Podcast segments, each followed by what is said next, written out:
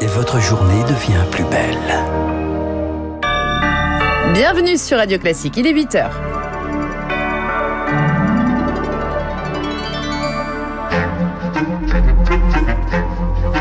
7h30, 9h, la matinale de Radio Classique avec Guillaume Durand. À la une, Emmanuel Macron est de retour à Marseille, trois jours dans sa ville de cœur pour lancer l'acte 2 de son plan Marseille en grand. La cité phocéenne, toujours gangrénée par le trafic de drogue avec des expérimentations dans le domaine de l'éducation. Deux mois d'attente pour refaire ses papiers, c'est toujours le chemin de croix pour obtenir un passeport ou une carte d'identité. Des centres éphémères tentent de réduire les délais. Reportage dans le journal de Lucille dans quelques instants. Et puis c'est la question que tout le monde se pose ce matin. Où se trouve Prigogine disparu de depuis samedi soir.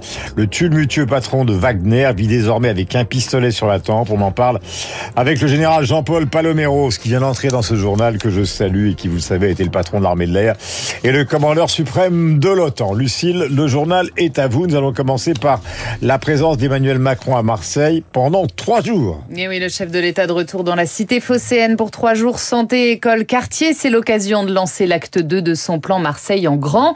À 13h, il visite le chantier de la prison Baumette 3. Plus de sécurité pour Marseille, c'était l'ambition.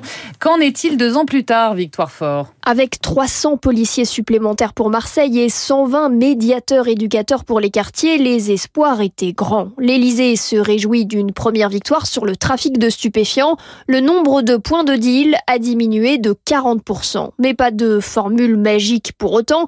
Les atteintes volontaires physiques sont-elles en hausse à Marseille De 5% depuis le début de l'année? Le président a promis des renforts dans les tribunaux. 60 nouveaux magistrats sont attendus.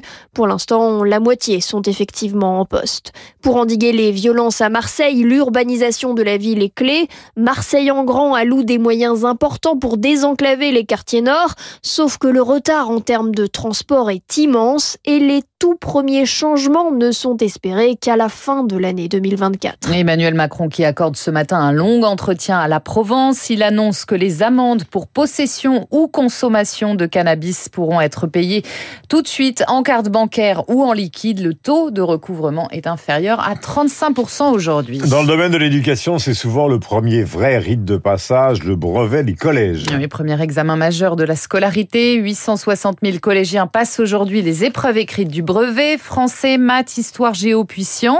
Il est noté sur 800 points au total, dont une partie en contrôle continu.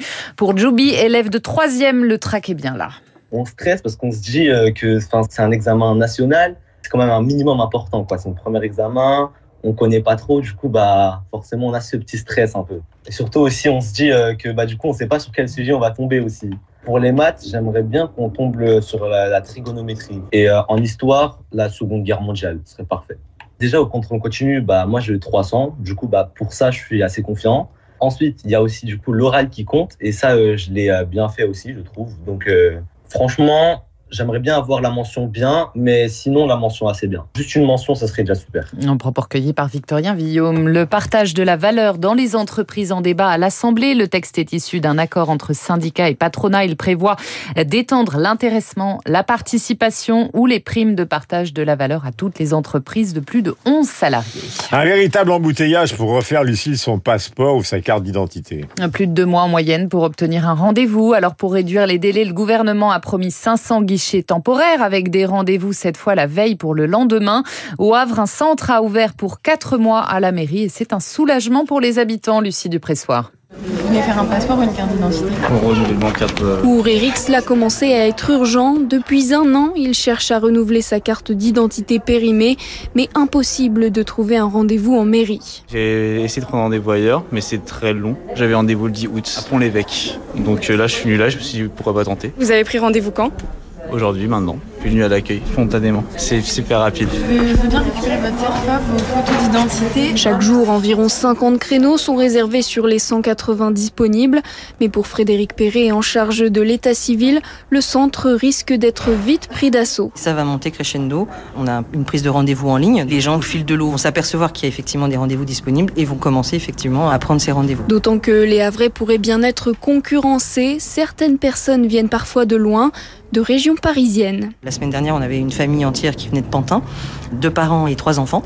Les gens apprécient justement, même si on est sur Paris, euh, ils apprécient quand même de pouvoir arriver au Havre assez facilement et puis euh, repartir euh, avec un rendez-vous dans des délais tout à fait raisonnables. Et pour faire face à cette demande, la mairie du Havre a recruté 13 personnes. Le reportage de Lucie Dupressoir au Havre. En Grèce, la droite confirme son avance. Le parti de l'ancien Premier ministre Kyriakos Mitsotakis est arrivé largement en tête des élections législatives avec entre, entre 40 et 44% des voix contre 16 à 19% pour le parti de gauche Syriza d'Alexis Tsipras, de quoi lui assurer une majorité absolue pour former un gouvernement Et puis toujours aucune trace, euh, Lucille, d'Evgeny Prigogine. Le chef du groupe Wagner n'a donné aucun signe de vie depuis sa tentative avortée de rébellion contre le Kremlin et son maître, Vladimir Poutine.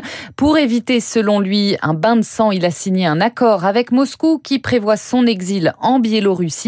Alors quel est l'avenir de ce sulfureux personnage qualifié de traître par Vladimir Poutine? Élément de réponse avec l'analyste géopolitique Ulrich Bonnard. Sur le papier, Yevgeny Prigogine ayant été traité de traître et de terroriste par Vladimir Poutine, ça équivaut à un arrêt de mort. On pourrait effectivement penser que ces jours sont comptés. Néanmoins, Yevgeny Prigogine n'ayant pas agi tout seul, il a très probablement des appuis au sein de cercles du pouvoir euh, au Kremlin, il a des appuis, ça c'est une évidence, euh, au sein de l'armée russe. Yevgeny Prigogine pèse beaucoup en Afrique et donc ces appuis-là lui assurent probablement à court et moyen terme un permis de vivre. Il est très probable qu'il a eu Belarus quelques temps, histoire que les choses se tassent un peu. Il reste quand même un homme extrêmement riche et il est probable qu'une partie de ses plus fidèles mercenaires de Wagner l'accompagne, ce qui lui fera un genre de garde prétorienne pour le protéger. Un propos recueilli par Lauriane Tout-le-Monde a noté ce matin la première apparition publique du ministre russe de la Défense, Sergei Shoigu, très critiqué par Yevgeny Prigogine. Dans une vidéo diffusée à la télévision, on le voit inspecter les forces russes en Ukraine et de cette rébellion avortée d'Yevgeny Prigogine de Vladimir Poutine. On en reparle évidemment dans quelques minutes avec votre invité Guillaume, le général Jean-Paul Paloméros, ancien chef d'état-major de l'armée de l'air. Et puis ne soyez pas étonnés si vous sentez une odeur de fumée en ouvrant la fenêtre. Il s'agit peut-être des fumées des gigantesques incendies au Canada qui ont traversé l'Atlantique. Elles devraient atteindre l'Europe aujourd'hui. Oui, et puis vous avez tous vécu euh, hier une journée qui était une journée effrayante, en tout cas sur le plan de la température. Et dans l'Atlantique, l'eau est déjà, dans l'Atlantique, l'eau est déjà à plus de 23 degrés. Merci Lucille, il est 8h07, le général Palomero c'est en direct dans ce studio, vous êtes sur l'antenne de Radio Classique. Et nous sommes...